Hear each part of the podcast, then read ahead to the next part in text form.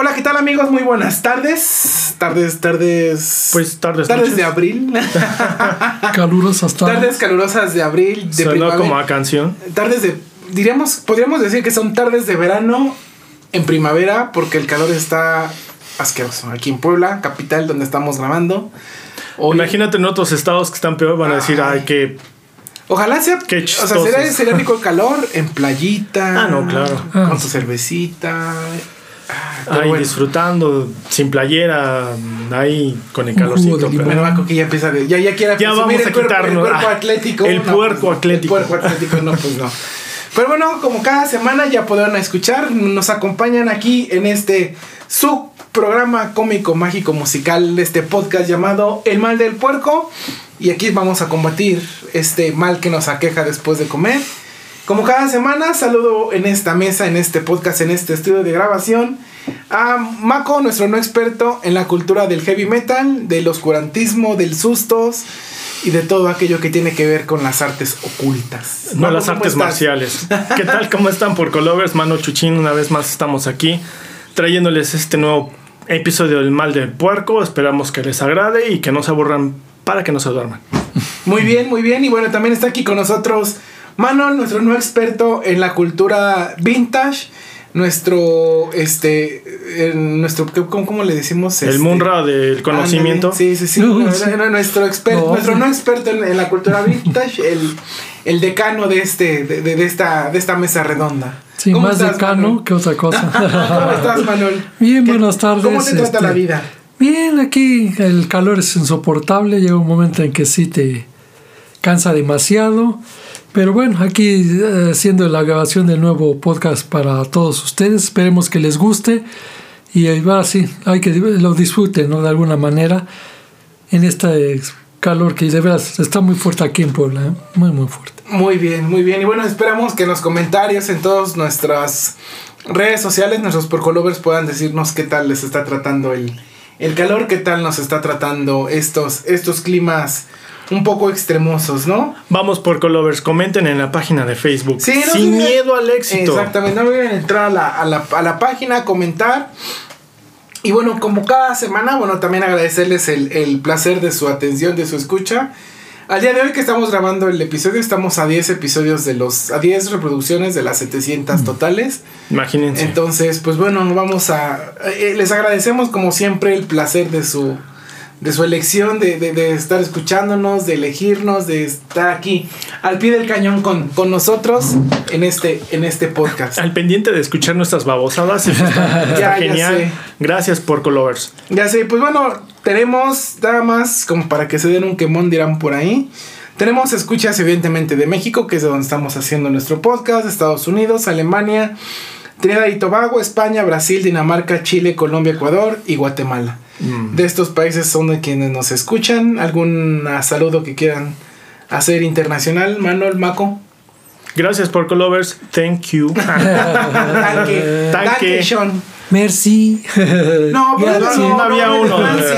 Bueno, pero, Únete a nosotros, mano. Únete a nosotros. bueno, pero quién sabe, mejor alguien hable fran- eh, Este, italiano, pues, francés. Puede ser, tal vez. Digo, Dinamarca es lo más cercano, entre comillas, a Bueno, no, Alemania está lo más cercano a Francia, pero bueno. Pero no creo.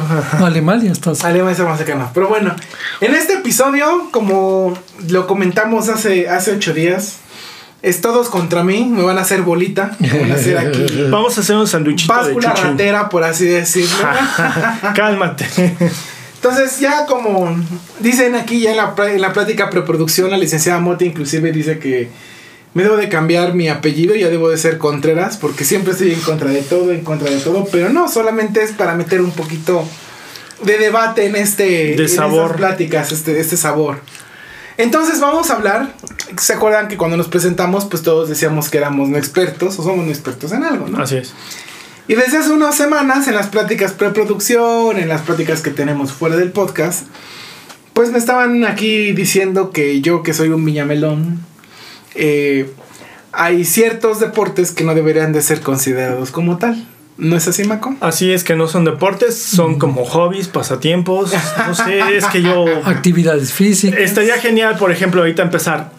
Por favor, Chuchín, danos la No, definición. no, no. de eh, Es que antes, No, no, antes de la definición, De vez entramos. Para ti, Es que, tu, es que tu definición me dio mucha. Me, dio- me hizo recordar a un amigo con sus definiciones muy particulares. Entonces, tú decías que el deporte es. que requiere tener dos características el deporte, ¿no? Sí, claro. eh, para mí el deporte es algo que se tiene que hacer. Que, en primer lugar, si no sudas, no es deporte.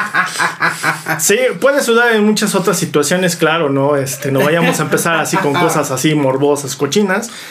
Pero por estrés, por nerviosismo, por risa, por calor, puedes sudar. Pero si haces un deporte, implica que estás haciendo un tipo de ejercicio físico, así es. Ok.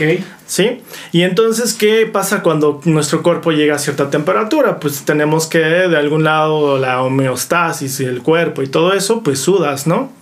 Entonces ya desde ahí empezamos a decir qué es deporte y qué no es deporte, qué es más un hobby, qué es más un pasatiempo.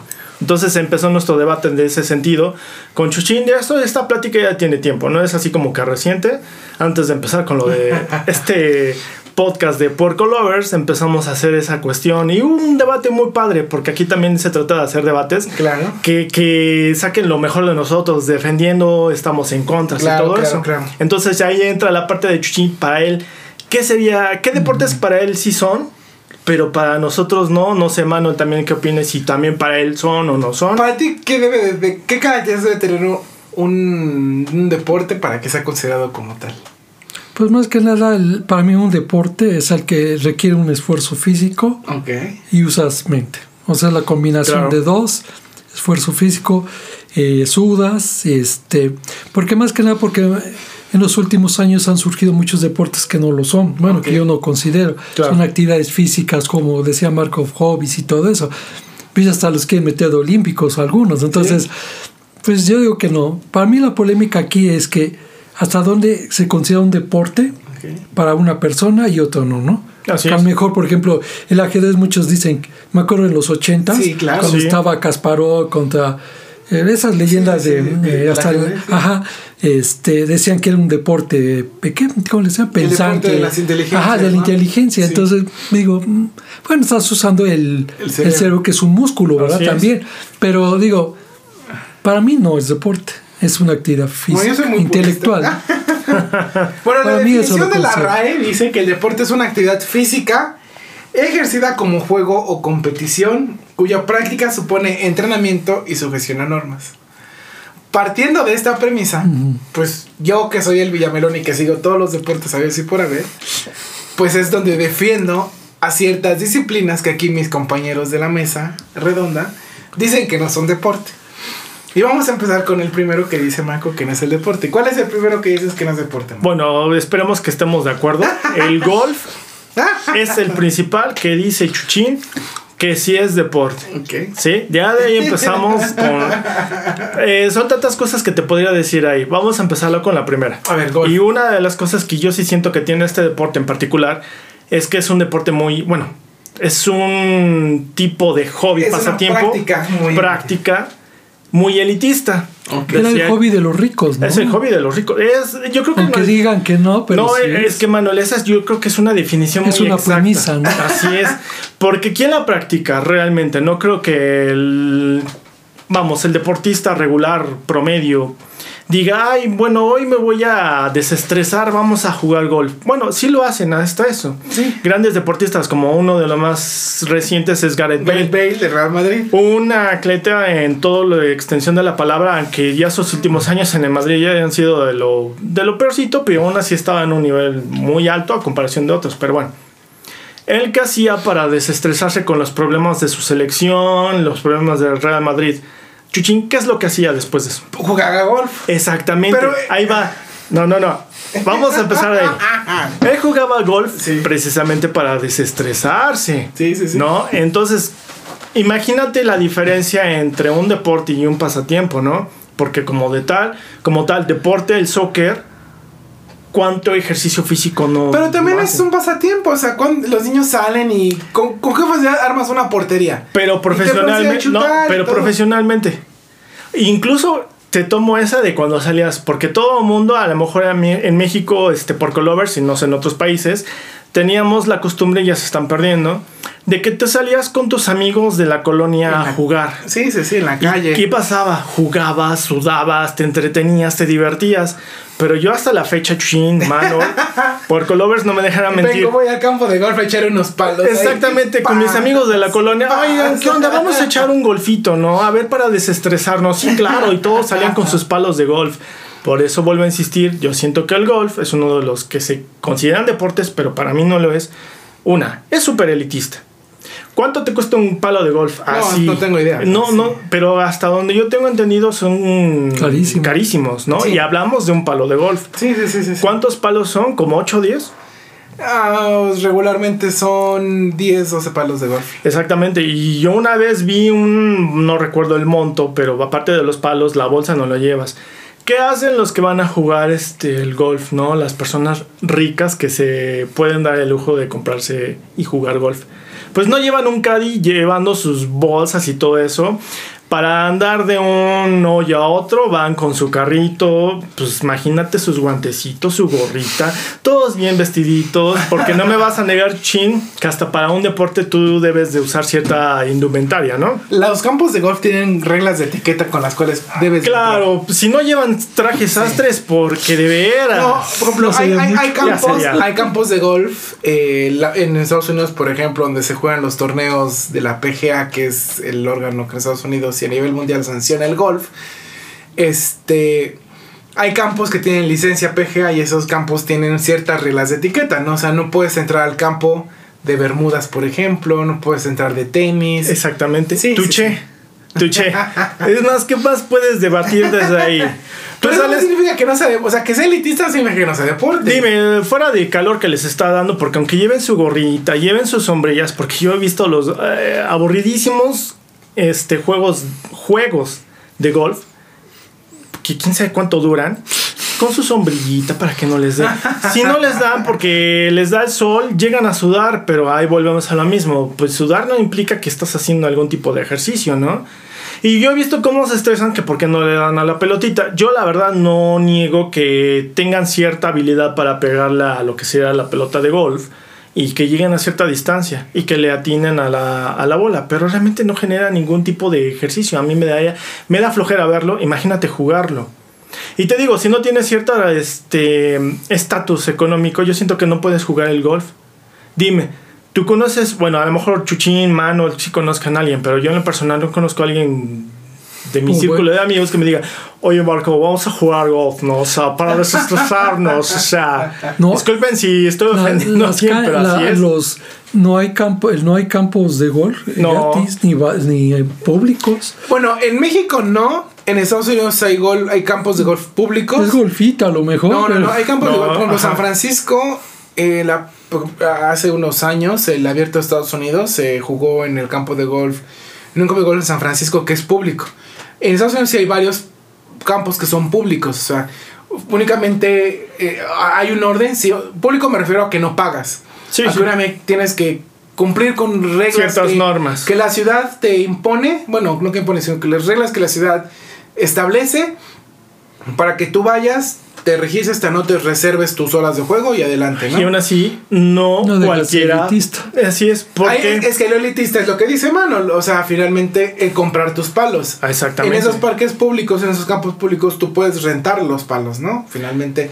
Pero también no es cosa que te cueste. Pero no es como que, ay, mira, este, vamos a una tienda de deportes a comprar un palo de golf, Sí, ¿no? sí, sí. Porque vamos allá al, de aquí de Puebla, México, vámonos hasta No, San Francisco, y, un parque y, y bueno, hay público. otro un punto. La mayoría de los golfistas son gente de dinero. Generalmente, generalmente viene de O sea, familias. no, o sea, no sé el Tiger, ¿no? Que es el más famoso de todos, ¿no? El Goods.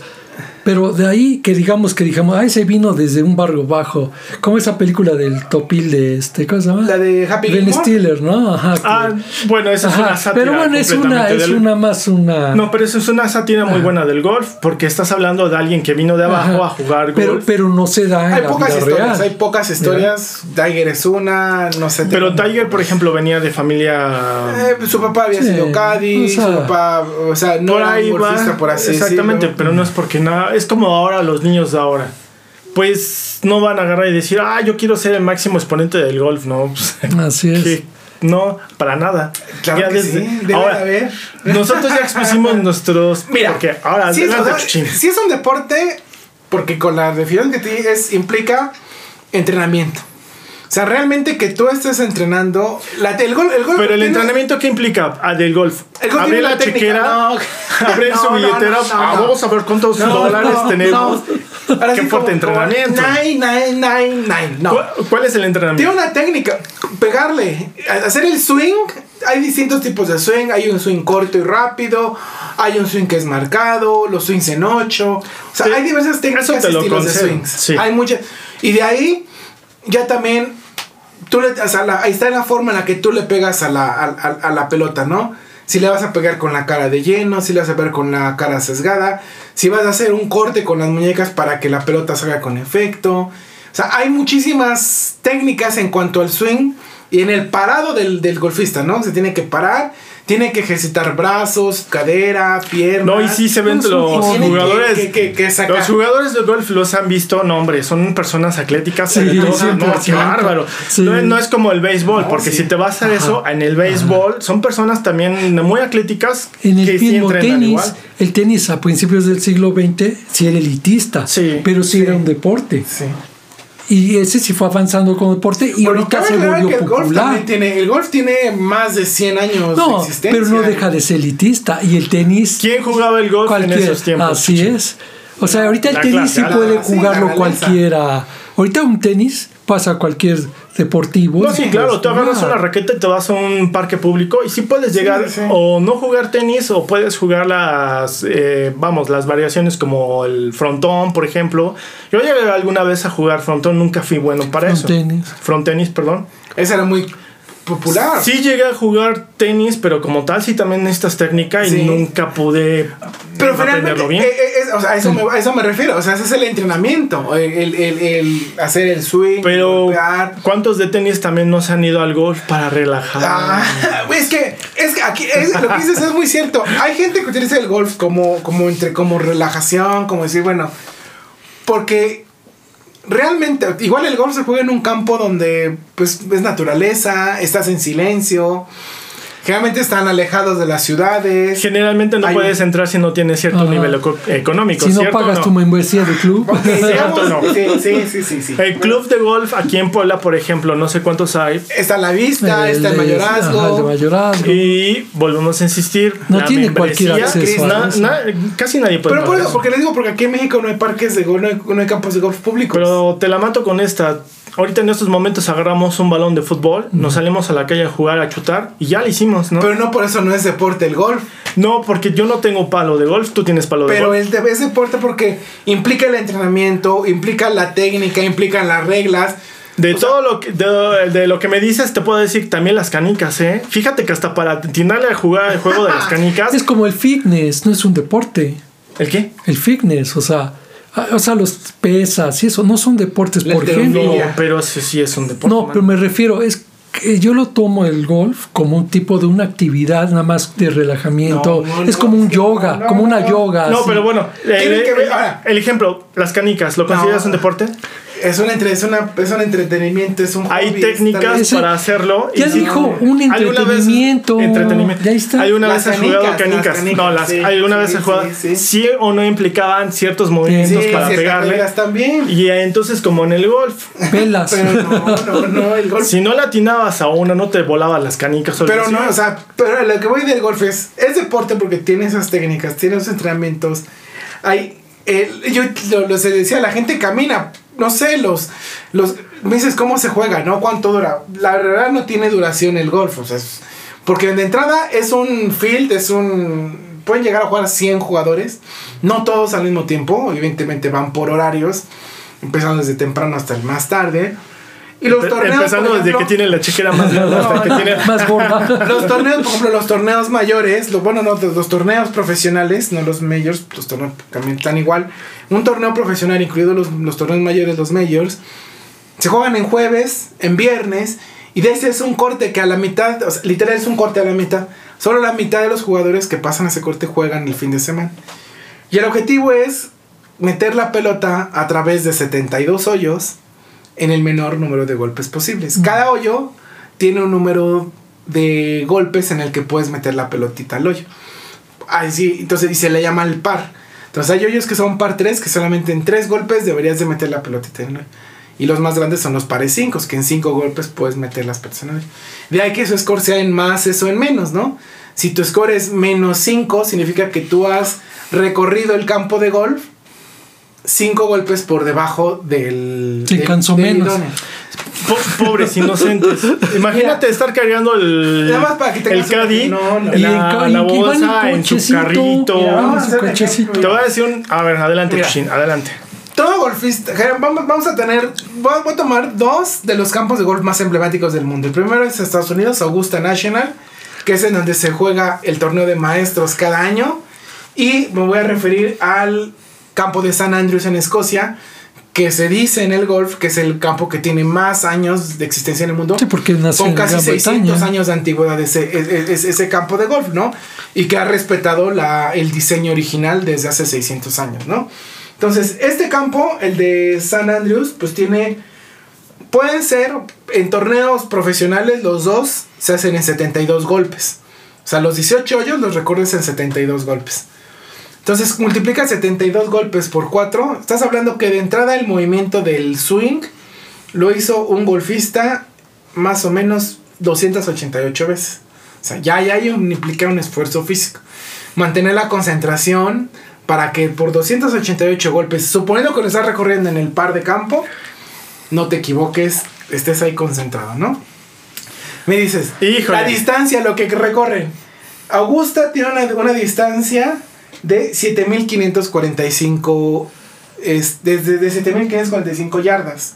Ok. Estamos hablando de 7545 yardas por punto 9 de 6.7 kilómetros. Ok. ¿Y ¿Por las, van-? ¿Y las caminan? Sí, por 4. ¿No van en carrito? No, Ah, 27 kilómetros. No, el golfista profesional no va en carrito. Ellos van en. Ellos te la, te la tienen que caminar. Las poquitas que lo he visto, lo he visto No. en carro. ¿eh? No, no, 27 kilómetros recorren en promedio, ¿no? Bueno, ya sería el colmo que también fueran en carrito, ¿no? O sea, No, no, no. Entonces, estamos hablando de que la entrada, la, la caminata, pues ya de ahí son 27 kilómetros de pura, de puro caminar. No en, un no en una sola sentada, evidentemente las repartes en cuatro días de juego, ¿no? Bueno, adelante.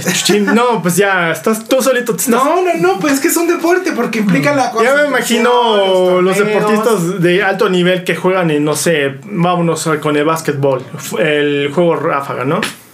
Que ellos en cada partido pues lo vayan dividiendo en quién sabe cuántos. No, es que ya nos cansamos, porque no, man, ¿cuántos kilómetros recorren ellos en un Pero es que juego? súmale la caminata, súmale el golpe, o sea, es toda una serie de cosas que tienen que ir haciendo el golfista, pues para poder cumplir con el objetivo. de- Pero de- te voy a de- decir una cosa.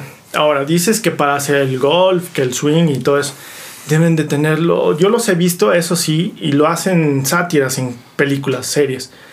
Deben de tener la mayor concentración, porque Sí. si no, imagínate a los jugadores, vuelvo a decir lo mismo, de un béisbol, de un voleibol, de un fútbol soccer, de un americano. El nivel de concentración que deben la de tener, presión. la presión, con miles de espectadores en vivo, todo eso, para hacer un, este, un pase, para hacer Algo- una canasta de último algo. segundo. Y mira, ya, ya quitando, bueno, creo que ustedes no están bromeando, aunque sí lo siento que lo están bromeando. Yo no. Algo- ah, no, ¿Me ves riendo? No, realmente, ¿Me ves no, lo que dices es muy cierto. El que vino a revolucionar el juego del golf fue Tiger Woods. O sea, Tiger Woods le empezó a dar un enfoque más atlético al golf. Porque cuando él llegó y se paró, o sea, ya era, un chavillo de 20 años, 20 y tantos años. Tenía los músculos, o sea, los, los brazos, los músculos del brazo un poco marcados. Tenía un cuerpo atlético. Este, él, él decía que era del famoso club de las 5 de la mañana, de los que se despiertan 5 de la mañana y empiezan a hacer sus rutinas de ejercicio. En algún momento dijo que él 13 horas al día entrenaba en gimnasio, en el campo, corría, caminaba para estar en forma, ¿no? O sea, él fue el que vino a revolucionar el golf. Hace años, antes de... Yo creo que sí hay un golf antes y después de Tiger Woods. Antes de Tiger Woods, pues era este golf, como dices, ¿no? Un poco más de... Del gordito, del que va caminando, del que... Pues se la toma relax y todo este rollo, ¿no? El que se toma un tecito en cada. Casi, Ah, casi. Oh, Dios mío, mira ese golpe. Pero Tiger Woods vino a revolucionar el juego porque inclusive hasta le vino a dar esta hambre de competición, esta hambre de competitividad, ¿no? Era muy raro en el, en, el, en el golf, en el campo, que tú encontraras a un jugador que después de un tiro malo aventar el palo, lo rompiera o hiciera desplantes, ¿no? Eh, Como que no, no era bien visto, pero él empezó a revolucionar, revolucionar el juego porque empezó a obtener esta hambre de competición, de competitividad. Era muy eufórico cuando hacía tiros buenos, salvadas buenas, cuando este, lograba ganar campeonatos. Era muy eufórico, ¿no? Y eso empezó a contagiar a la gente, a la gente. Y lejos de verlo mal por los puristas, el golf empezó a tener una revolución del juego, ¿no? Sí, porque yo recuerdo que también, aparte, antes de Tiger Woods, un jugador afroamericano no había como tal. No. Era, como Era, el- era blancos Sí, totalmente. que le blanco, pasó lo mismo sí, al tenis, sí. porque también hubo un momento en que eran simplemente Sí, de otro- blanco. ajá, afroamericanos hasta muy, Es muy más, actual. tan ¿no? así que las distancias que te dije hoy de Augusta National, que es el campo más largo por así de los de los torneos majors es el campo más largo por así decirlo. Ha sufrido modificaciones porque han hecho los hoyos más largos. O sea, hoy en día los jugadores de golf que son más atléticos, también hay que decirlo, las pelotas se hacen con otro tipo de tecnología, los palos de golf ya tienen otro tipo de tecnología. Entonces permite que la pelota viaje por más distancia. Entonces súmale el acondicionamiento físico que ya tienen los jugadores la tecnología que tienen las pelotas y los palos, pues entonces ha obligado a que el golf tenga que adecuarse y entonces tenga que hacer más largos los campos de, de golf, ¿no? Pero eso es cierto, Tiger vino a revolucionar todo este juego, vino a darle un, un- un- un- un cambio a lo que, era, lo que era el golf, a darle competitividad, a darle hambre de triunfo, a dejar de ser conformista, porque era, antes decía que era el deporte de los caballeros, ¿no? O sea, a ver, Sí. como que reglas, como que, no, pues tira tú primero, no, tú, no, después usted, no, ¿cómo que después usted y así, ¿no? es que realmente ese era el golf antes, pero Sí. Tiger, ¿no? Que Tiger empezó a ser, este, disruptivo, empezó a tener desfachatez, empezó a, de, este, decir, no, pues a mí me toca tirar primero, pues voy a tirar primero y no importa que tú quieras ganar un campeonato, pues yo tengo que tirar. Este, hay una regla no escrita en el green que es en donde ya está la banderita, que si tu pelota, hay una mar tú marcas tus pelotas, ¿no? Ya que están en el green, para que no choquen como billar ahí. Entonces hay una regla no escrita de que si tu pelota queda en la línea de tiro de tu competidor, pues tú puedes tirar primero para que la marca no te no te este no te estorbe, ¿no? Pues Tiger era de los que no quitaba la marca o de los que le valía y ahí dejaba su marca. Cosas así, ¿no? Tenías como que esos, esos detallitos, pero era no una ley eh, de, de, de, de mal plan, sino una ley de competencia, de competitividad. Porque generalmente cuando tú compites en el profesional, vas compit va- sales de compañero del que está del que está a un lado tuyo, ¿no? Entonces, en el último, el último grupo que sale en un torneo profesional es el líder con el colíder. Y si juegan en tercias, pues es líder, colíder y el tercer lugar. Entonces, sabes que de estos tres puede salir el, que gane- el que gana el torneo. Entonces, literal, pues estás compitiendo ahí al tú por tú con, esa, con, con, con ese golfista. Entonces, Tiger era de esos, ¿no? Y te, te ponía presión mental. Este, de pronto hablaba con su CAD y decía, no, pues el viento está cambiando o el viento está... O sea, hacía esos comentarios como para sacar de... Sí, para- entrar al juego psicológico y desestabilizar al compañero, ¿no?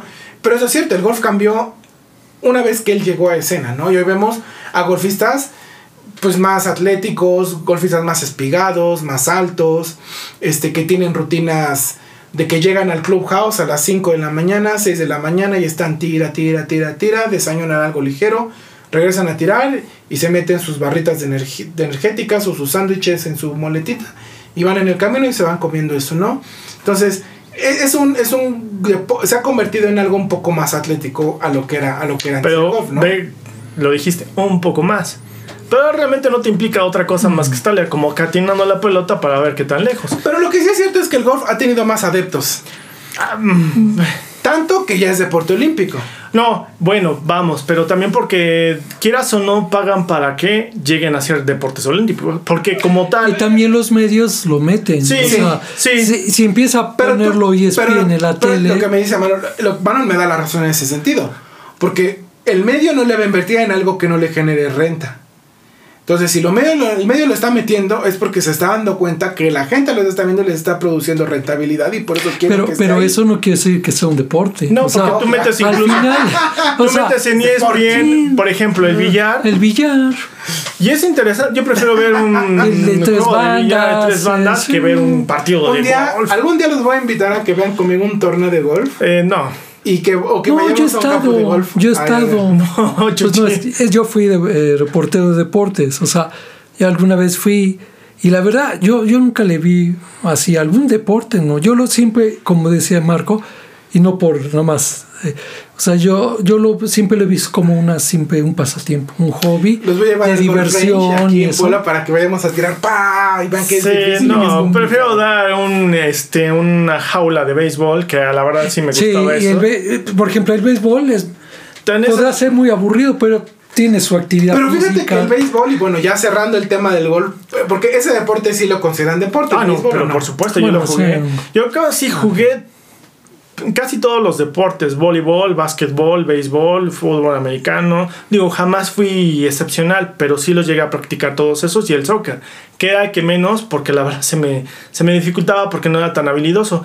Pero el béisbol me gustaba por eso, porque sí necesitaba cierta eh, Destreza, condición condición, física, correr. destreza. A mí me encantaba eso del Batear. 20 tiros que le atinara una vez a la pelota, híjole, te sentías grandísimo, ¿no? No, claro, el béisbol sí es un poquito difícil de ver, pero sí lo considero, claro, un reporte.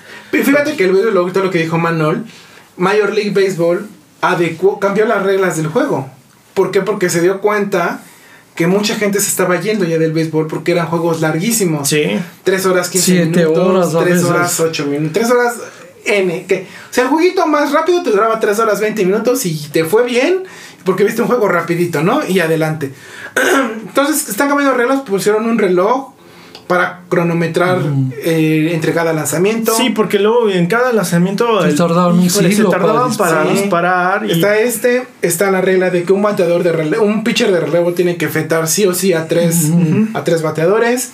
Este, hicieron más grandes las almohadillas para incentivar el robo de bases. Y estaba viendo unas métricas que sacó, que sa- creo que Major League Baseball en estas primeras, que en los primeros 15 días que ya de que empezó la Temporada. de en grandes ligas, el promedio de juego se redujo de 3 horas 17 minutos a 2 horas 30 y tantos minutos. pues está Entonces bien. son juegos rapidísimos. Sí. Y, y el rating, más, más gente los está viendo. Mm. Hicieron una proyección de bases robadas. El caso es que eh, a estas alturas de la temporada, digo, muy temprano en el, en el, en el calendario, pero ya es el doble de bases robadas exitosas. Ujú. Y es casi el triple de intentos de robo que en, perdón, el doble de intentos de robo y el triple, el triple de bases robadas con éxito eh, que el año pasado, ¿no? Entonces, son reglas o este punto de acuerdo que se ha estado ade- adecuando hoy en día lo que la gente quiere, ¿no? Lo que el público, que es más difícil que, que captarle su atención Sí. por tanto tiempo, pues lo, lo están necesitando, ¿no? Y, y hay, hay, hay buenas, que- hay buenas, bu- buenas, este... Buenas reglas, ¿no? Sí, Para sí, que incentiven a la gente a verlo, porque le pasa lo que al básquetbol. Cambiado, han cambiado tantas las reglas que ya lo volvieron aburrido, para mi gusto. Eh, por ejemplo, en el béisbol, ahora como fue lo de la... Clásico Mundial, mundial. ¿no? Exactamente, sí lo llegué a ver un partido por lo de México, me llamó la atención y se me hicieron agradables los últimos partidos. Ya lo dejé de ver hasta que México perdió. La verdad no vi el de Japón contra Estados Unidos, que dicen que estuvo bueno. Pero ya tenía tantísimo tiempo no haber visto el béisbol, porque siempre se me hizo, o sea, me gusta, Tedioso, aburrido pero aburridísimo, larguísimo. Y estos que fueron, yo no sé si ya tienen esas reglas que dices, No, el que se como se juega con las reglas viejitas. pero todavía. se me hizo muy rápido. No le. mm, Como que no se me hizo aburrido. Las entradas fueron rápidas. Fueron a lo que fueron. Era como, era, no estaban las reglas nuevas, pero muchos jugadores estaban, Ya con esta estaban con ese chip ya de las reglas nuevas, como para que no les costara la transición a cuando regresaban los equipos. Que yo no sé si eso les llega a impactar, por ejemplo, a los lanzadores. Que esto de que Sí, claro. Sí, porque yo noté que como que, ah, por ejemplo, a México, para mi gusto, no llegamos a hablar de eso. Pero cuando perdió contra Japón, yo siento que los lanzadores en las últimas entradas se desconcentraron horribles. Bueno. Porque el de Japón, no sé qué pasó en la última entrada. Japón se despachó a los tres mexicanos. Estás hablando de, tal vez de que Japón es de, eh, de la potencia mundial en el Pero México no iba mal. No. Pero yo sí siento que la desconcentración en los lanzadores de México. Es ese partido que dices, Major League Baseball lo calificó como el mejor partido en la historia de los clásicos mundiales. de Imagínate. béisbol. Y se me hizo muy Por encima de los dos o los tres que se ha jugado México Estados Unidos en ese clásico mundial que tienen mucha gente porque tiene mucho público y ha habido buen ambiente. Por encima de esos tres, el México-Japón es el mejor que ha... Estuvo muy ¿Qué ha pasado? Sí, ¿Qué- qué si lo llegaron a ver, Sí. la verdad me gustó Pues. México-Japón nunca estuvo abajo en el marcador durante todo el clásico del béisbol. Nunca, nunca estuvo abajo. Con el único equipo con el que estuvo abajo fue con México. Sí, y, los ve- y les veías la cara eh, a los japoneses. Digo, pues ganaron porque a final de cuentas me, yo no sé muy bien, pero tienen a uno de los mejores del mundo, ¿no? Tani. es Shohei Ohtani. Ah, Pero los veías a él desencajados Sí. cuando estaban perdiendo. Él, él se echó el equipo y él era el único que estaba como Sí. cargando y. No, y a Rosalena, la verdad, mi- mis respetos porque el Sí. empuje que tuvo para todo el Sí. equipo es un mexicano. gran, Grandes Liga, Sí, sí, B-Liga, sí. ¿verdad? Sí, sí, me agradó, pero bueno, tal vez nos desviamos, pero yo quería hablar de eso, de, No, de no, no, béisbol, no, no por ejemplo. porque finalmente mucha gente. No, porque mucha gente también, y por eso quise tocar el tema de béisbol. Mucha gente también no considera el béisbol un deporte. O Pero por lo menos no un deporte como en el estándar que todo el mundo lo ve, ¿no? Por lo menos de que hay jugadores gorditos. Pero eso vete que a los tre- a los 60, a los 50. No, pero, inclusive en pero el beisbolista, pero, hay gorditos. pero el beisbolista Pero la- la fuerza que tienen mucho. ellos, el, el sí. beisbolista desde los 70 No, o- pero por ejemplo, Manuel, un Kevin ¿Te acuerdas de Boston. No, ¿te acuerdas de este cuate, el que estaba ¿Cómo se llama el, el que era un super bateador de los marineros de Seattle? Ken Griffey Jr. Ah, Ken Griffey Jr. Es este tipo de. No, pero- de- no, digo, ese deporte se fue adecuando a los tiempos. o Pero sea, hoy en día sigue habiendo beisbolistas gorditos Sí, así, llenitos. Y en la liga, pero no, pero ya. han Pero aún así cambiado, son rápidos. Sí. O sea, yo los he visto. Ve los japoneses, ¿a poco ves un panzón así? Hay un mexicano que está jugando en Toronto, Ale- Alejandro Kirk. Está, está bien chanchita, como yo así. Pero es pitcher. catcher, es catcher. Ah, es catcher. casi Está- ellos se descuidan más. El catcher. está un bombachón. Eh, Pero el de ellos, campo aunque es estén el que está gorditos, más- pero pero, vamos. poder en los brazos que- La, la parte de los brazos tienen, deben de estar muy despiertos, Sí. ¿no? Porque ellos también dependen muchas jugadas para atrapar la Sí. pelota cuando se les va. Ay, no, son de personas que tienen que estar al, al- al tiro, como les dicen aquí en O sea, México. por ¿no? ejemplo, gorditos, el Boston, este Covin Yukilis, ves que también estaba un poquito pasadito. Eh, se me fue el nombre del de Detroit que le había que le apellida que Verlander, ¿no? no no no un también estaba gordito de Detroit hasta le decían Kung Fu Panda Ah, sí. Ah, sí, yo se me fue el nombre de ese, Sí, sí, de, de ese, sí, de ese, sí. pero bueno por el apodo me ¿No acuerdo es el ¿no? Monkey Beats? No, no Monkey Beats ah, sí está Pero ellos gorditos sí son rápidos. sí sí sí sí Porque otro- es como los jugadores de fútbol americano, ¿no? Hay monstruos gorditos, pero, Pero que. La línea, la línea tiene que estar No, imagínate. potente Y entonces vamos ahí, ya estás hablando de deportistas que aunque se descuidan en la panza, pero tienen una potencia física que, Sí. que bárbaros, ¿no? Sí, eso Pero es- bueno, para ahí no hay discusiones. Para mí No, no, no, es sí. un deporte. O sea, el, El béisbol, béisbol, sí, claro. com- Bueno, yo también lo jugué de chico, es un deporte. O sea, Sí, la todo el verdad. mundo. El footbase clásico, ¿no? En la secundaria. en la Ese. sí, si no jugaste alguna Sí. vez, no tuviste En infancia. la, en la secundaria jugábamos béisbol, pero con nuestra mano. Sí. O sea, te aventaban la pelota y el bat era tu, pues el puño, Sí, ¿no? el puño. Entonces le pegabas y ahí a correr. Pero ¿qué tal cuando te- la pelota te daba en el brazo? No, no, bueno, o sea, pero juegas con una pelota de béisbol, juegas con una pelota de esponja. Aún así, la Sí. pelota de esponja. Pegaba, no, dolía. Pégale. Sí, Sí, no, yo ya la de béisbol ya ni te digas, sí. Sí, me dejaban a mí rojo, pero Sí. pues bueno, el chiste era hacer algo, ¿no? El fútbol era también clásico en la primaria, ¿no? Con tu pelotita de fútbol le pateabas y a correr y todo este rollo, ¿no? No, qué tantas cosas. Pero- y para que ya se perdieron, ¿eh? Pero a diferencia de otros deportes que no son deportes, por ejemplo, ¿cuál sería que consideras? Por ejemplo. No, Majo también, bueno, ustedes tenían otro. el- no, Ah, bueno, el yo, por ejemplo- boliche, ¿no? Por ejemplo, ¿no? Bueno, pero eso nunca se ha considerado como deportes más. Pero está dentro de los programas de deportes. Pues que los pasan en ESPN. Sí, ese es el problema. Pero bueno, es que los Boliche. pasan. Pero bueno, hay mucha gente. Es otro- relleno. yo siento que ese también es como un hobby, ¿no? Sí, yo también. Porque realmente sí tiene su técnica, claro, para que le pegues a El los impulso, bolos, el ¿no? impulso. Pero como tal, pues no, es como para irse a distraer y todo eso. A mí también me Echar aburre. relajo con tus cuates. ¿no? Sí, claro, pero ver un partido, un, no sé, set de bolos como tal, nunca en mi vida lo he visto porque me aburriría Ahora yo tan- casi no le entiendo al, al, al este. A los puntos, ¿no? Ah, yo también no lo entiendo. Porque ves eso. que incluso hay un capítulo en Los Simpsons en donde, no me acuerdo si en Los Simpsons no, qué programa, en donde llega perfecto y nadie lo ve y dices, pero ¿por qué llegó a esos puntos? Sí, no? claro, no sabes Nunca le he entendido si es por bolos, Creo que valen puntos. por No sé, chuza. no sé. Mm. Pero por ejemplo, ahorita que decíamos de que lo vemos en los programas de deportes, ya es- ya les iba a comentar y lo investigué y sí es cierto. Y es bien que es como que el canal que todos tenemos muy claro de deportes, ¿no? Es el más famoso. Pues es el acrónimo mundial, porque ¿no? es Entertainment and Sports Programming Network. Entonces, solo pasan. Es una red en donde pasan programas de deportes y de entretenimiento. Pero dependiendo de qué deportes, si te das cuenta va avanzando. E ESPN, ESPN 2, 3. Sí. Hay una película que se llama Dodgeball con Ben Stiller y Vince Vaughn que se llama, ah bueno, ya lo dije. Sí, ya, pero sí. Dodgeball, Sí. que es este los quemados aquí en México Sí. le llamábamos, en donde hacen una parodia de lo que es el deporte como tal de Dodgeball. En donde lo pasan en E ESPN el 8, porque están haciendo la burla de O sea, de que tan, tan allá. desconocido que es el 8. ¿Sabes alguna vez que vi en ESPN? No sé si alguna vez vieron en las películas estas mexicanas o en alguna película gringa. Esos juegos que se como que las cantinas se dan de con una bolsa de arena. Tienes que echarla a un. Ponen una mesa, una como tabla, con una diana. Y que en medio, eh, el centro de la diana está un hoyo. Entonces tienes que aventarle un, una. No recuerdo cómo se llama. No, y lo pasaron en E como de, ESPN. pul, de, como de pulquería. Y lo- los, estaba Pero pasando. ha de haber sido en el E ESPN el 10, En el ¿no? tren. Pero esas veces que lo y me quedé viendo el torneo ese que estaban pasando.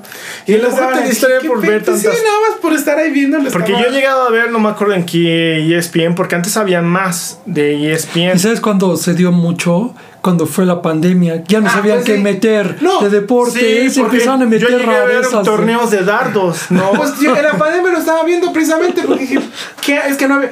Porque cuando, cuando empezó todo lo, la cuarentena de la Mm, pandemia. Suspendieron todos los deportes. todas las ligas, todos los deportes pararon, entonces tampoco había que ver más que programas repetidos.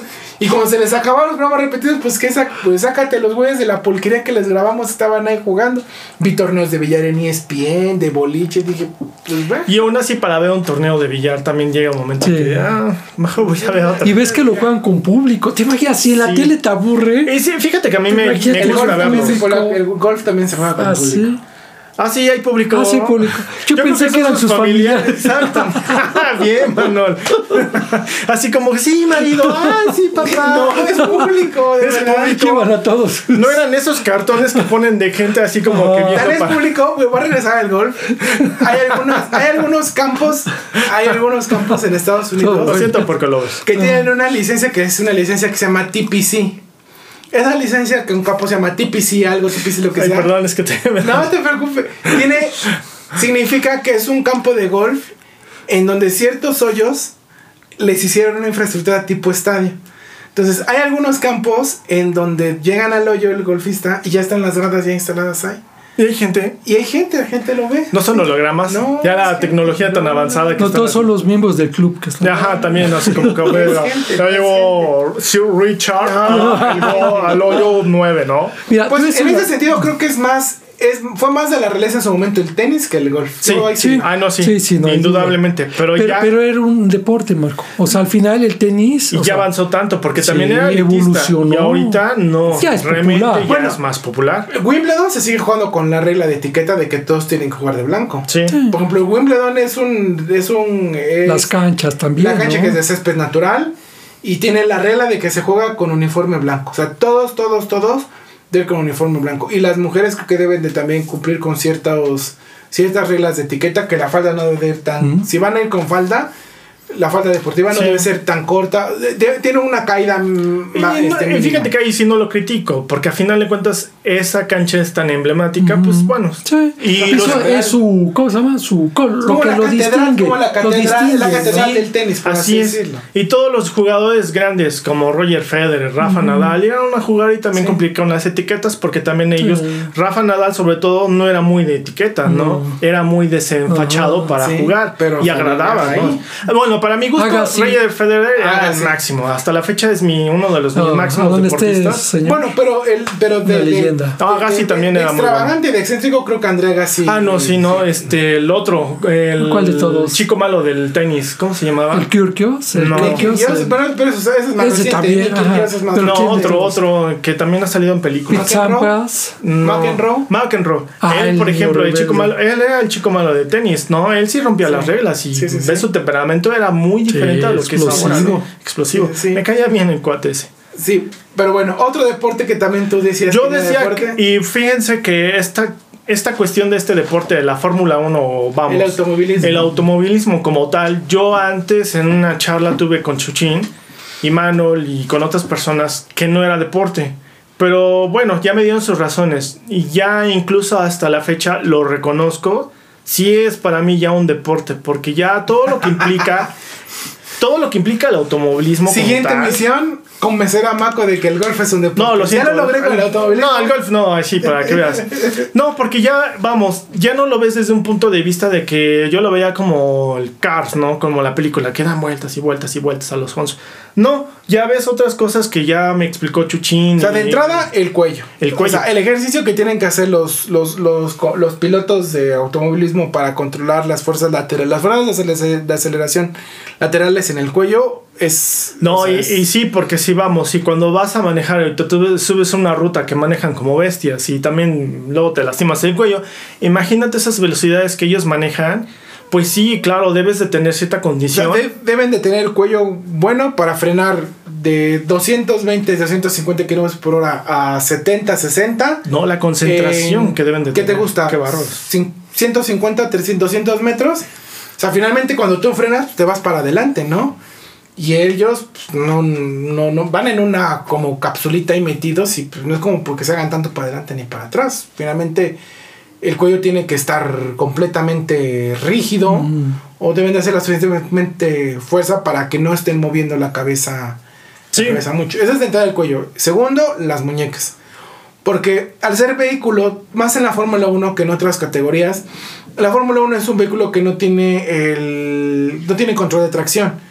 Para los porcolovers que no escuchan control de tracción es lo que lo- los que manejan es lo que permite que nosotros que vamos manejando pues sintamos el coche ligerito, el volante suavecito, que cuando demos vuelta pues el coche dé una vuelta tranquila, ¿no? ¿Por qué? Porque hay sensores, hay dispositivos en todo el vehículo que controlan esas fuerzas físicas que hacen con coche de vuelta, ¿no? Pero un coche de Fórmula 1, aparte de que es pesado, que es, pesa casi una tonelada, son 920 tantos kilos lo que pesa un coche de Fórmula 1, Y luego échale la. no tiene control de, tracción, entonces todo el peso del coche eh, lo siente el, el piloto en el volante a la hora de dar una vuelta, ¿no? Entonces, si estamos hablando de una curva lenta, una curva lenta es tomar una curva a 90, 100 kilómetros por hora.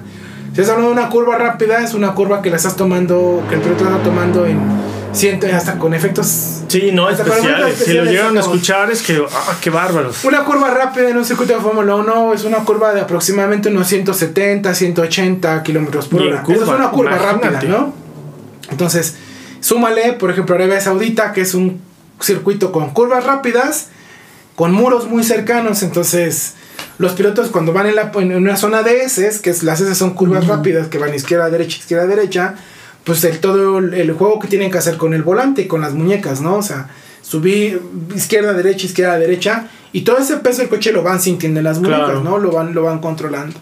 Y no son controles, bueno, yo lo he visto ya, te digo, no, ahí sí para que veas, no, no conocía mucho. Pero los videos que he llegado a ver de, de primera persona de conductores en acción real, los controles no son un volante normal como tal, ¿no? No. Son ya más modificados, no sé cómo eran antes, pero son como si fueran joystick de un Xbox o un Nintendo. hay, hay algunos puristas que dicen que la Fórmula 1 de antes ah, probaba mal las habilidades del piloto porque eran, eso sí es cierto, eran coches con menos asistencia electrónica. Entonces era un coche que tenía poca asistencia electrónica y el piloto iba controlando todo desde el volante, ¿no? Más que nada, pues todo el coche, ¿no? Hoy en día los pilotos se enfrentan a vehículos con más asistencia electrónica, pero todas las, todas las cuestiones de programación electrónica las, tienen que, las tiene que hacer el piloto desde el volante del Sí. vehículo. Entonces, yo soy de los que cree que pues finalmente la fórmula de antes pues eran coches men ¿por qué? Porque había menos tecnología, ¿no? Claro. Eran coches pues menos electrónicos, con menos asistencia, Y había con más menos accidentes. tecnológicas. Mm, pues sí, ¿no? O sea, finalmente los accidentes eran fortuitos, ¿no? Pero el piloto pues nada más iba, bueno, no, no, no nada más iba más, o sea, finalmente iba controlando el vehículo aquí. Hoy en día sí son coches con más asistencia, pero el piloto, súmale la concentración que tiene, pues en ir cambiando los, los sets que tiene en el Sí. volante, ¿no? Porque hay sets de, de- sets de motor, sets de, de, de amortiguación, de, de la, de, los, de, la, de la suspensión, el set de los frenos, este, cambias la carga de los frenos si quieres que frene más adelante o atrás el coche, que frente más de un lado o del otro. Te, te adaptas al estilo de manejo, ¿no? O sea, No, y- hay, hay pilotos, por ejemplo, algo que ha hecho que hoy en día Max Verstappen sea un piloto que está en otra liga, que está fuera de, de este mundo, es que es un piloto que le gusta mucho patinar el coche. Entonces patina mucho el coche, a él le gusta mucho esta manera que se llama el, el sobreviraje del coche. Entonces que cuando tú le das, le dices al coche que, que, que dé Rayo vuelta, McQueen.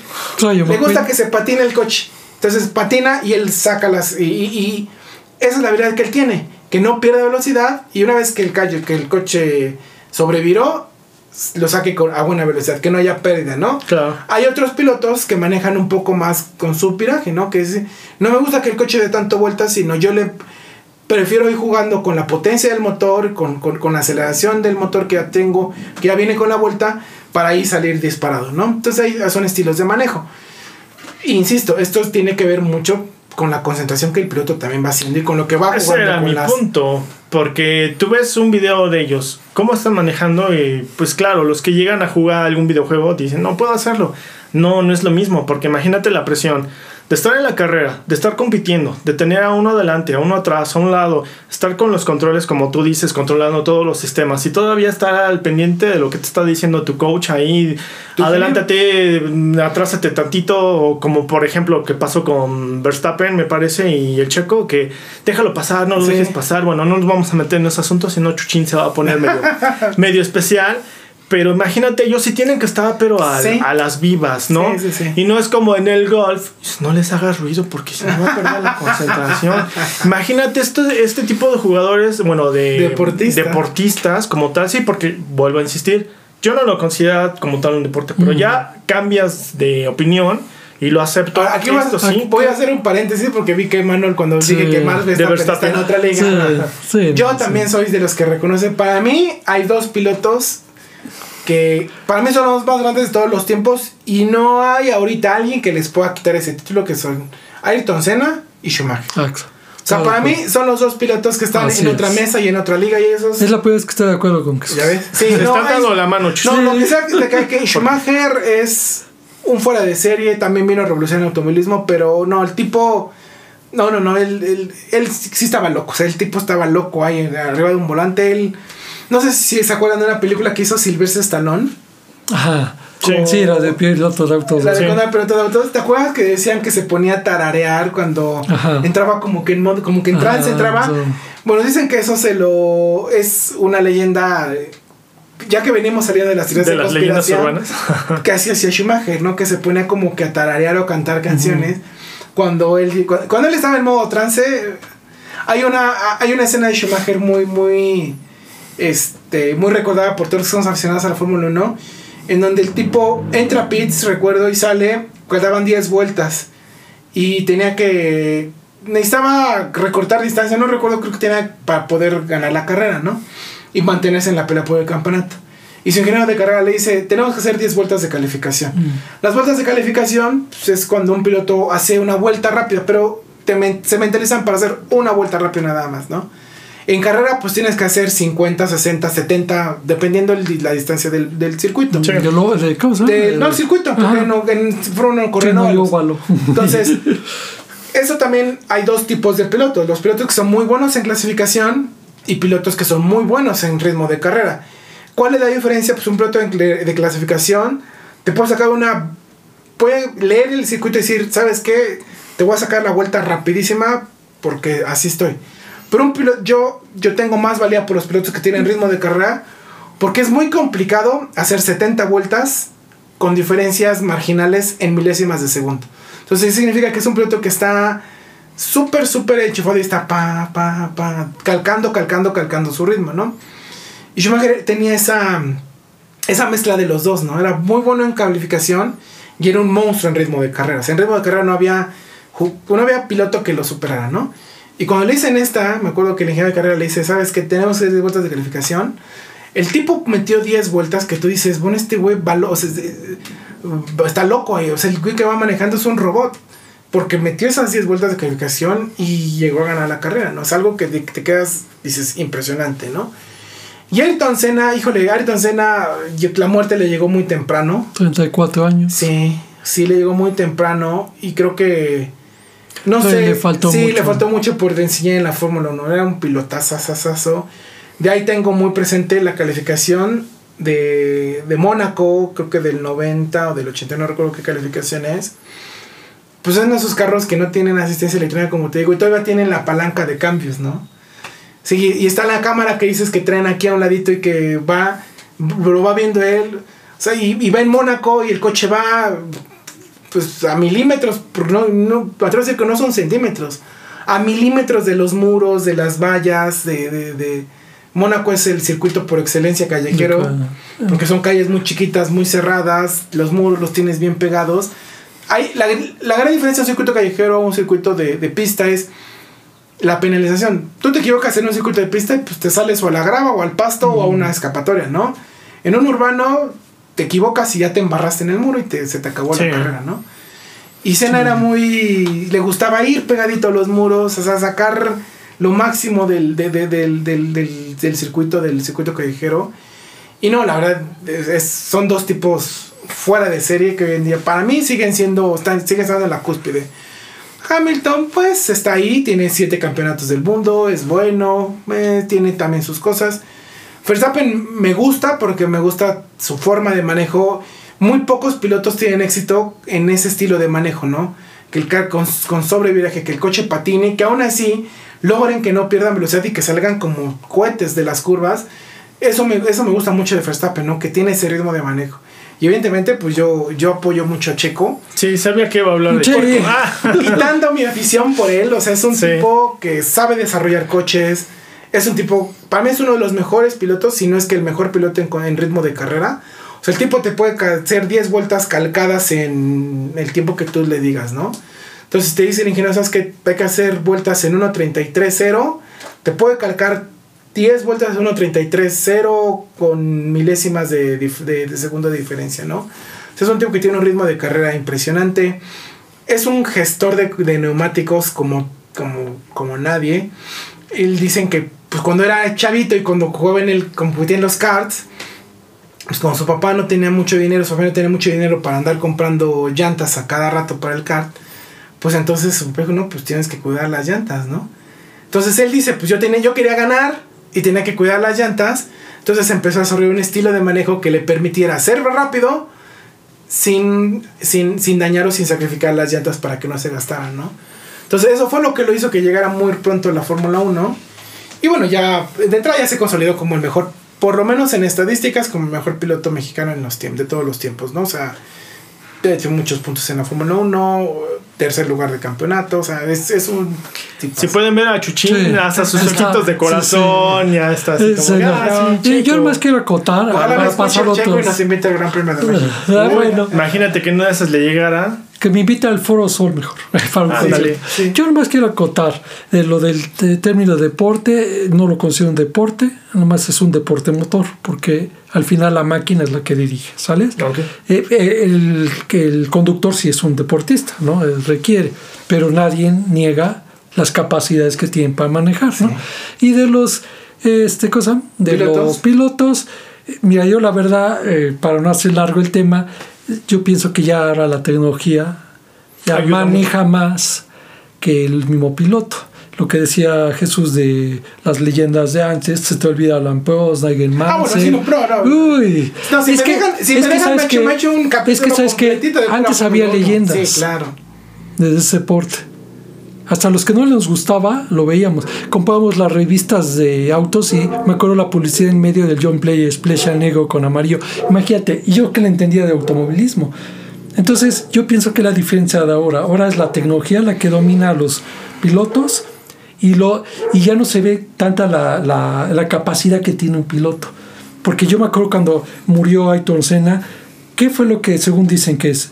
Era la insistencia que tenía eh, Michael Schumacher de que lo estaba presionando, dice, según las leyendas negras, que, que era tanta la presión que ya tenía Ayrton Senna, ya venía el relevo generacional, que hizo que chocara por hacerlo más el, el carro. Entonces, bueno, eso también que, alrededor de Ayrton Senna hay muchísimas leyendas urbanas. Sí, bueno, pues es que les se cosa aparte, es como Pelé en el automovilismo, o sea, así si tú vas a Basilis Aitor Sena, sí, no, no, no es. Dicen, ay, güey, ese, claro, ese ni se toquen, es verdad, ¿no? Sí, sí, claro. Y, y, lo de Checo, mira, yo pienso que todavía está empezando. Ahorita empiezan los golpes, ¿eh? No, no, le falta mucho, la verdad. Y este, yo pienso que para que se consolide es muchos años, ¿no? Y, pues ya tiene 10. Sí, por eso 10. Y apenas empieza a despuntar. Sí. Y yo me refiero. Bueno, pero tiene 3 en una escudería top. O sea, finalmente no es una escudería top. En automovilismo, tiempo de vida, así como en otros deportes, ¿hasta cuándo? ¿Cuánto tiempo, más bien dicho, le quedaría?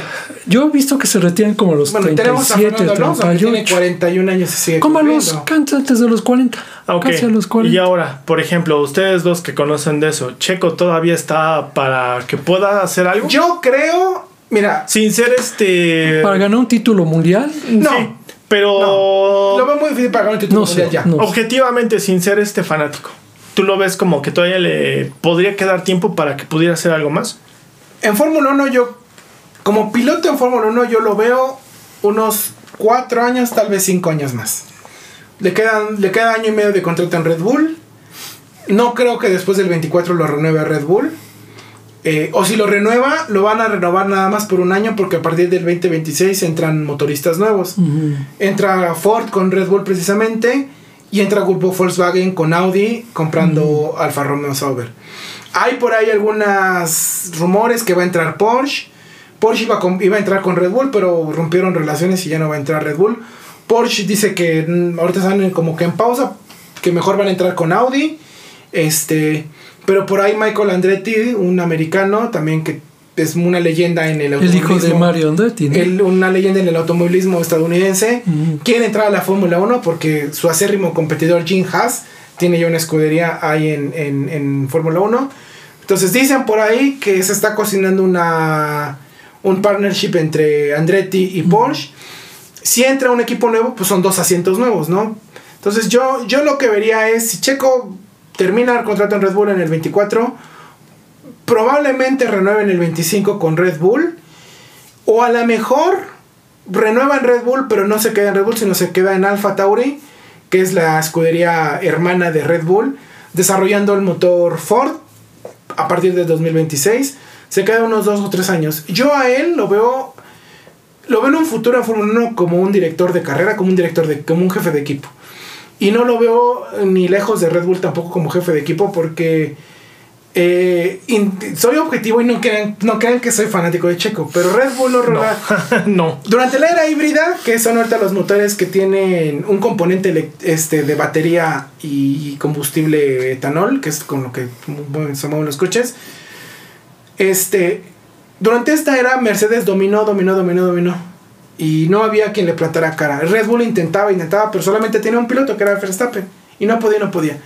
Llegó Checo y les ayudó a, ayudó al equipo a, a, que Max fuera campeón porque no lo podemos negar. O sea, fue campeón, una gran parte del campeonato de Max Verstappen es gracias a Checo porque le quitó muchos puntos a Hamilton en muchos, en muchos pasajes del campeonato. Turquía, este, en Turquía fue una defensa que tuvo muy, muy clara, en Brasil inclusive, o sea, hubo muchos lugares donde Checo defendió su posición, Abu Dhabi incluido.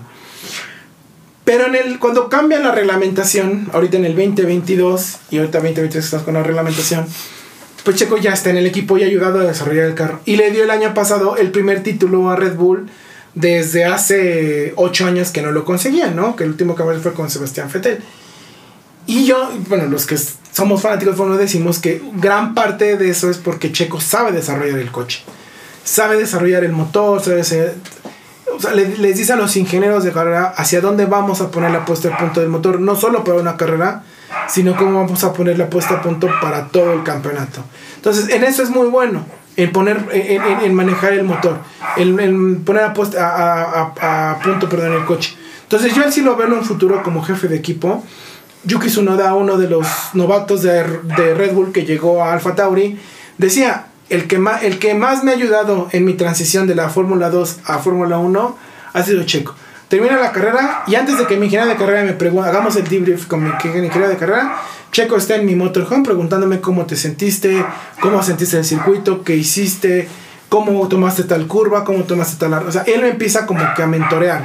Entonces yo él sí lo veo en un futuro en Alfa Tauri, sacando a todo el talento de Red Bull que, que de pronto le queda grande el equipo sí los veo mentoreándolo y yo sí lo veo como un sucesor de Christian Horner o a lo mejor como el sucesor de Frank Tost en Alfa Tauri, ¿no? Quedándose ahí como jefe de equipo y desarrollando, ¿no? No sé. Pero todavía queda. Tenemos Checo Parato, sí, unos 5 años. Pero ahí viene, ahí viene, ahí viene el futuro. Hay un jovencito en la Indy, el gran Pato Ward, que ahí va, ahí va poco a poco saliendo. Y que espero pueda, pueda tener una oportunidad pronto. Después de esas clases de automovilismo de Chucho. Sí, El amor sí. que le tiene Sí, ya a me Checo ya lo Bueno, y eso es- que no hablamos de cuando yo empecé, cuando me tocó ver a Michelle Jordain, Adrián Fernández. Bueno, ese sí era bueno. Sí, no, yo me emocionaba cuando veía el, el cochecito de Herdes, ¿no? Era el patrocinador de Adrián Fernández, ¿no? Ahí Coche verde con blanco rojo. Sí, yo también incluso lo llegué a ver. No, pues yo me, me, Me caía emocionaba bien cuando lo veía Fernández. y ahí estabas ahí. No, no, no, también me gritaba y me emocionaba. Siento que a cuate le faltó apoyo. Eh, yo O creo sea, que mejor sí. Él sí hubiera llegado a Fórmula ¿Sabes? 1. Sí. Lo que dices es muy cierto, le faltó apoyo. Nadie y, lo y, apoyó en ¿sabes? su En esa época. la Fórmula 1 también estaba más cerrada. Sí, sí, eso Estaba sí. muy, muy cerrada, muy Sí, eso cerrada. sí. Y había mucha estrella, ¿no? Muy Había cerrada, mucho- sí. No había tanta estrella porque. pues, En los 90. No, pero ¿quiénes eran? Nada más estaba Senna, Schumacher. Nigel Mansell, Pues Nelson Piquet. Piquet, pero hasta ahí no. O sea, no había como que. Les vamos a hacer un programa de Sí, Fórmula 1 sí, para mejor. ustedes. ¿eh? No, no, no. No, para Miguel, no creo. Para Miguel. Lo que le dio Ah, mucho saludos, a Checo, Miguel. lo que le dio mucho a Checo, ¿sabes qué fue? Encontrarse a Carlos Slim en el camino. Es Entonces, lo que Carlos. Slim hijo, Carlos Slim Domet fue el que lo proyectó en Europa y, y ahí fue. Eso fue lo que le ayudó bastante, ¿no? Yo nada más los veo y digo, ajá, sí, claro. Sí, Sí, sí, sí. Pero bueno, ¿Qué otros deportes antes de que...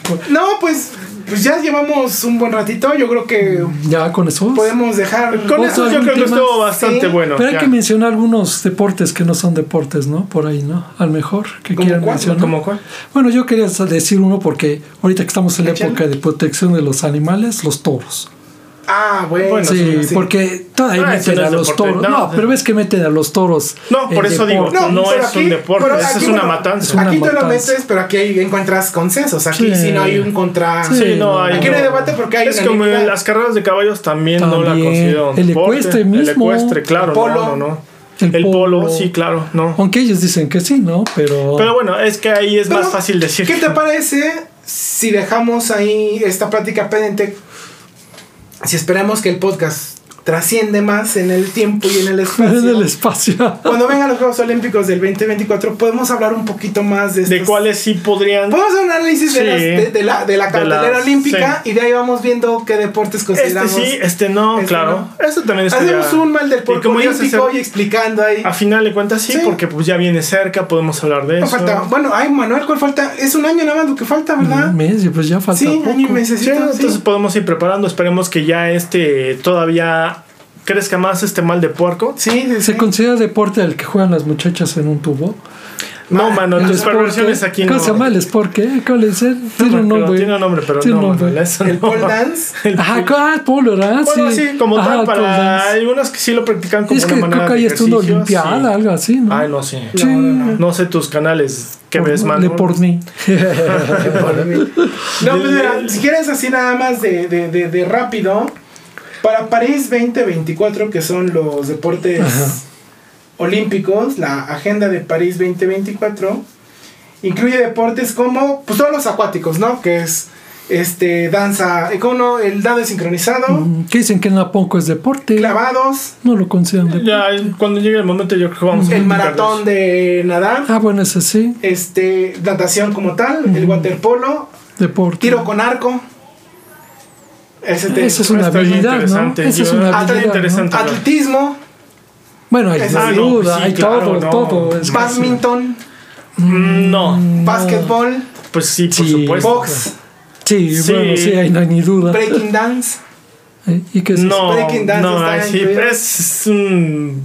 ¿Cómo le llaman? Este, como un duelo de baile. de ¿no? baile, como tablas rítmicas. Sí, sí, sí. Canotaje, Ajá, sí, Sí, claro. ciclismo en Sí, todas sus sí, modalidades, sí. No hay duda.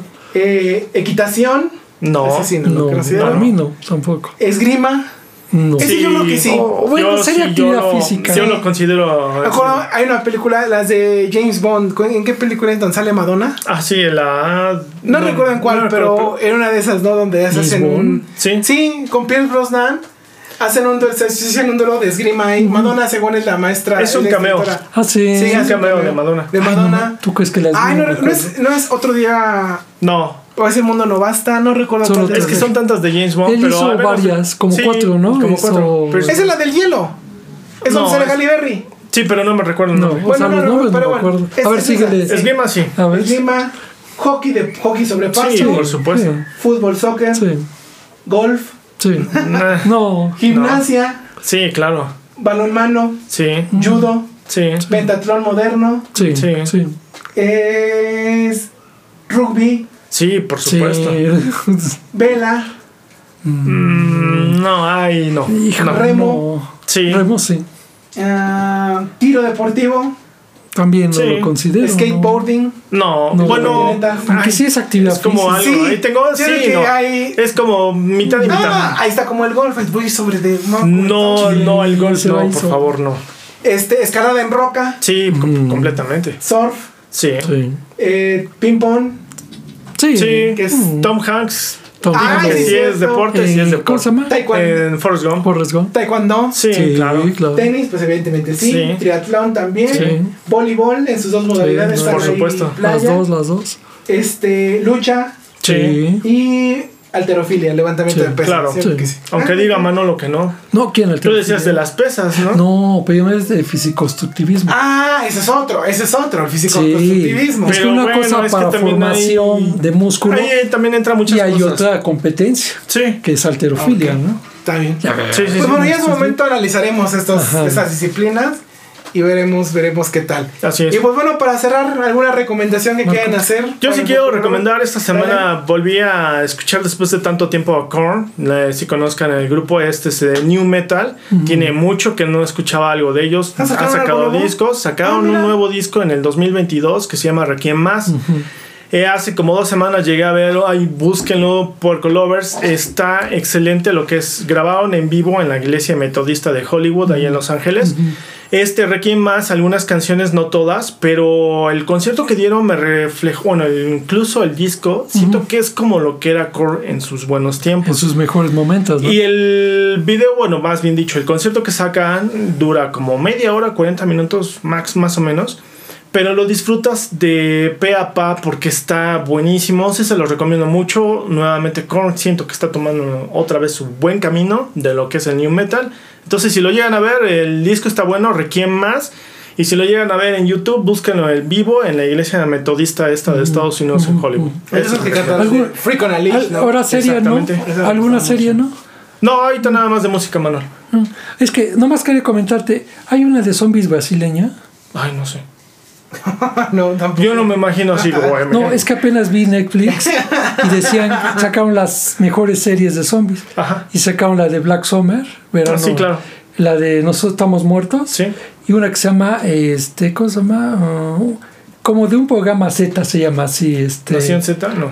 Y es brasileña, Ah, es de zombies. creo que la llegué a escuchar, Sí, pero no me ¿no la has visto? No, porque si mal no recuerdo es la que tú dices, Ajá. vi el avance. Es reality. Z, algo así se Sí, no, no. ¿No me- está buena? No me llamó, Ah. bueno, no sé, no la he visto. El avance no me llamó la Ah, atención. si es la que yo pienso.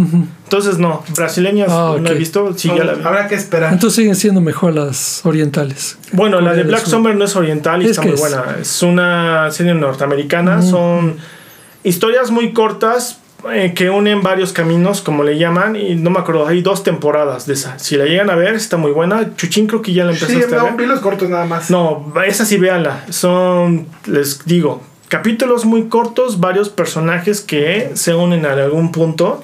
Y la segunda temporada, la primera y la segunda están muy buenas, pero yo siento que la primera es un poquito mejor. Este, entonces esas de zombies igual no van a ver algo así como una historia fuera de lo normal, pero las historias están buenas y muy interesantes. Si la llegan a ver son rápidos en Netflix. Black Summer. Perfecto. Eh, Chuchín. Eh, No, bueno. no, pues yo nomás quería recomendar un, este, mm, yo acuérdense, eh, soy vintage. Estuve escuchando algunos discos de metal de lo nuevo y no, yo me sigo quedando con lo viejo. No, Manuel. Sí, no, la verdad, puro Tienes que aprender a escuchar algo Mucho, nuevo. no, sí he escuchado, pero no, No, no no, creo. he escuchado, te lo juro, Marco. Bueno, un día nos vamos tú y yo a poner, pero escuché, No, no. eh, eh, Ahí sí, ahí sí, para que veas, no, No, creo que puedas. Porque me gusta lo viejo, que no me gustó. pero siento que lo- hay nuevos. Bueno, sí hay unos, pero no, no así mucho. No, bueno, Así, tú te verdad, quedas con lo viejito y no Lo viejito, sí. Yo nomás quiero recomendar un, el disco de este de Oxy Osbourne, el Black, eh, Patient Number 9. La verdad yo no lo había escuchado. Este, ya está, es un veterano de la, del, del heavy, es un fundador de lo que es el metal, de todo lo que Marco escucha, así es. Y este, y estoy escuchando, hizo muchas canciones con muchos en su disco, con Saiwai, con Tommy Ayomi, o Sí. sea, con muy, eh. Es de las más. La, la verdad, y me gustó mucho la canción de, ¿cómo se llama? Que tocó, que, con- bueno, que con, tocó con este Eric Clapton, que se llama One of Days, Dos Days. La verdad, toca la guitarra impresionantemente Eric Clapton. Bueno, que no sé, muchos conozcan Eric Clapton, es una leyenda del rock también. Y la verdad les recomiendo ese disco. Rock pop. El rock, pero la verdad, muy bueno disco. Y ya para terminar, dos discos de Black Sabbath que son pocos conocidos, porque casi todos conocen la época de Tommy Iommi y este, ¿cómo se llama? Y Dio. Sí. Ahí hizo tres con Tony Martin, la verdad son muy buenos, se llama Forbidden y Across to the, ¿cómo se llama? Ah, No, Haile to Across. No, bueno, Es de los 94 y metaleros 95. sí son bastante conocidos. La verdad... ya los son- que no conozcan mucho de Black Sabbath. no, es que vez muchos no. ves que nomás se quedaron en la época de, de Ozzy y muy pocos conocen, ¿no? No. Pero la verdad, no. la que hizo Bueno, con- los metaleros. con Tony Martin. Metaleros, metaleros, todo. Bueno, el que es tú mencionas, metalero, sí, metalero claro, sí sabe. conoce. Sí, así. Sí. Pues sí les recomiendo esos dos discos del 94 del 94 y 95. Me gustaron mucho. Y bueno, yo voy a recomendar dos series documentales que tienen que ver con lo que estamos platicando, ¿no? ¿No La primera, Ah, la y que ayudó a Mako a cambiar de opinión sobre los deportistas en el automovilismo. ah ok, ok. Es la serie que está en Netflix de Drive to Survive, donde hablan. Son cinco temporadas, si no me equivoco, hasta ahorita. Y van siguiendo pues, a los pilotos de la Fórmula 1. Y Mako cambió de opinión más que nada cuando mostré, Eh, cuando lo mostré el capítulo ¿no? en el que Román Grosjean pues, salva la vida después de que el coche chocó, se partió Sí, se prendió. Y la capacidad física que deben de tener para salir del vehículo. Sí. Entonces esas cosas pues como que... Es como cuando Zanardi Sí. se rebanó las dos Así piernas. Y Digo, sigue. y finalmente, pues en esa serie vamos viendo lo que. Ahí ves, el- ahí se va viendo lo- el entrenamiento al que están sujetos los pilotos, ¿no? Claro. La, las fuerzas que hacen en cuello, brazos, lo que ya les expliqué. Y para que Mako también piense, empiece a cambiar su opinión con respecto al golf, No. Netflix hizo la serie documental Full Swing No. con los mismos Órale. productores de Draft de Drive to Survive, No. en donde van siguiendo a los golfistas en todo este camino durante una, una temporada de la PGA. No. Y esta disputa que hay entre la PGA y la LIV, que es un torneo que crearon unos árabes y que bueno, Para pagarles da más, más, ¿no? da- dan más dinero, exactamente. O sea, los golfistas ahí ganan, ganan muchísimo. Ganan millones, y decían que los explotan. sí. ganan muchísimo dinero y bueno. Una de las historias más recordadas del golf, ¿no? Es, ah, se me olvidó mi, ca- mi cartera llena de billetes. O sea, Dios mío, ¿cómo puedo hacerlo, no? No, no, La no. 180, no, Pero golf bueno, no. esas son mis dos recomendaciones para que nuestros percolovers puedan saber un poco más de lo que estamos hablando y pues bueno, puedan estar en, en contexto. Síganos en Facebook. Si tienen algún comentario de lo que nosotros decimos, si no estén o estén o no estén de acuerdo, sería genial que lo comentaran. El mal de Porco Podcast, por favor, Porco Lovers. Pero más importante también denos seguir en Eh, Spotify. Spotify. En todas las plataformas. Más, más- más que nada, y es importante porque ahí les anuncia este cuando ya tenemos un nuevo episodio, ¿no? Ahí van, a- van a re- eh, escuchar el- el- la notificación en sus dispositivos de que hay un nuevo episodio, de que hay un nuevo, un nuevo material disponible y pues no puedan escucharnos y no se pierdan nuestros, nuestros podcasts y nuestros episodios. Y nuestras babosadas. Sí, ¿no? y nuestras polémicas. Pero ¿qué tal nuestros debates, eh, Sí, es debates de primer nivel. Del eh, primer por mundo, ¿eh? Así. Que ni Faitelson. No, No, ni no, Faitelson, nada, no, nada no, de no, nada, ni nada. cronómetro se vive. Ni en el tercer grado, ¿no? Ahí Nada. en el- bueno, es todo por nuestra parte. ¿Algo que quieran agregar? No, estimados hasta luego, Porcolovers? Porco Lovers. Esperamos que les haya gustado este programa. Ojalá les eh, guste este programa y el que viene también, va a También. estar mejor. va Digan no a las drogas y al golf. Y di no a Bad Bunny, por favor. Por favor. Como frutas y verduras. Hasta luego, Porco Hasta Lovers. luego, viva el rock and roll.